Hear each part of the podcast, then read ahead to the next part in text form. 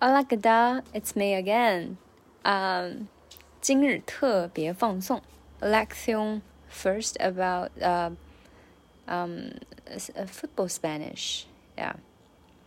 Um, so Lección one, una, is about um, uh, three national uh, football of I don't know football teams. Yeah, and speaking Spanish. So they are Argentina, uh, well, Argentina, Uruguay, Uruguay, and España, España, and uh, we also learned how to say the World Cup in Spanish. It's called Copa Mundial de Copa Mundial de Fútbol. Copa means cup. Yeah, Mundial, Mundial uh, means the world. Yeah, national. And that means belongs to football. Football. Yeah, Copa Mundial de Fútbol. And uh, that's usually for men. So for women, it's called Copa Mundial Femenina de Fútbol. Copa Mundial Femenina de Fútbol. Okay, that's called uh, that's for World Cup, and uh, Argentina, Argentina. Uh, so Argentina team in Spanish is Selección, Selección de Fútbol de Argentina. Selección means the uh, the best of all. Yeah, selected. So selección selección means 呃国家队的，嗯，众里挑出来最好的。Selección de fútbol de Argentina Argentina yeah Selección de fútbol de Argentina or Selección de fútbol de Uru, uh, Uruguay Uruguay Selección de fútbol de Uruguay or Selección de fútbol de España. España. Yay. Um, we also learned how to say uniform in Spanish. It's called uniforme. Uniforme. Uniforme. Uniforme. And um, the, the coach of the national team is called seleccionador. Select, seleccionador Selección, selección. Yeah, mean, remember that's called the the national team, and the national coach is seleccionador, seleccionador. Uh, well, we also learned um, the very interesting uh, nickname of two teams. Uh, for Argentina, it's called La Albiceleste. La Albiceleste 太阳神军团，La La Albiceleste La Albiceleste. Okay, uh, and it uh it literally means uh blue and white. Yeah, just like their uniform um uh, shows. Yeah, um Albiceleste. La Albiceleste.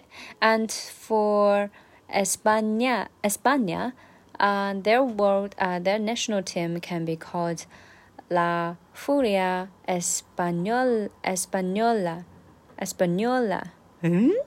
Española, yeah, La Furia Española, or La Furia Roja, La Furia Roja, and it now has become this one, the simplest and shortest one, La Croja, La Croja, uh, La Croja. Yeah, the big R, remember? Okay, 红色军团。哦，红色 red uh, in Spanish is cro, croja, cro, croja. And furia means furious, yeah, 狂怒。 Furia, Furia. Okay, uh, so 西班牙狂怒，La Furia Española，红色狂怒，La Furia Croja，红色军团，La Croja，La Croja，Cr Cr Cr La Croja.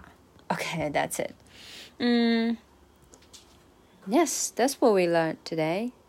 特别放松, Yeah.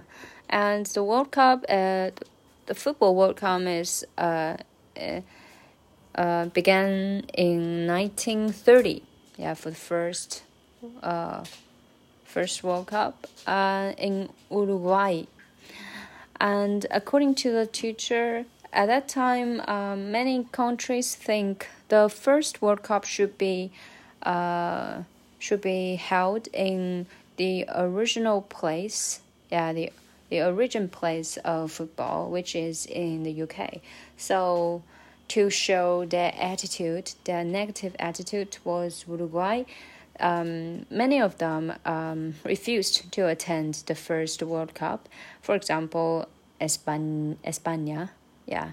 Okay, that's why they lost uh, their chance to win the uh, the first World Cup. Yeah. Uh, okay, that's it. And by the way, I never thought that Uruguay is very um is is very outstanding in football because they have four stars on their uh uniform forme uniforme Mm, while Argentina only have two on their uniforme. Um, yes, because uh, before 1930, uh, there is only Olympic Games, right? So Olympic Games uh, is is uh, is um, regarded as uh, the most um, you know most um, tricky, most difficult one. So uh, the champion of Olympic Games can be con- uh, con- before 1930 can be counted as um, you know the, the champion of world World Cup. so that's why Uruguay have uh, has four stars, while Argentina only has two stars. While uh, both of these countries uh, won twice uh, throughout the World Cup. Yeah. Okay, that's it. See ya. Prepare, get prepared for uh, uh, the World Cup at the end of this year, yeah, 2022.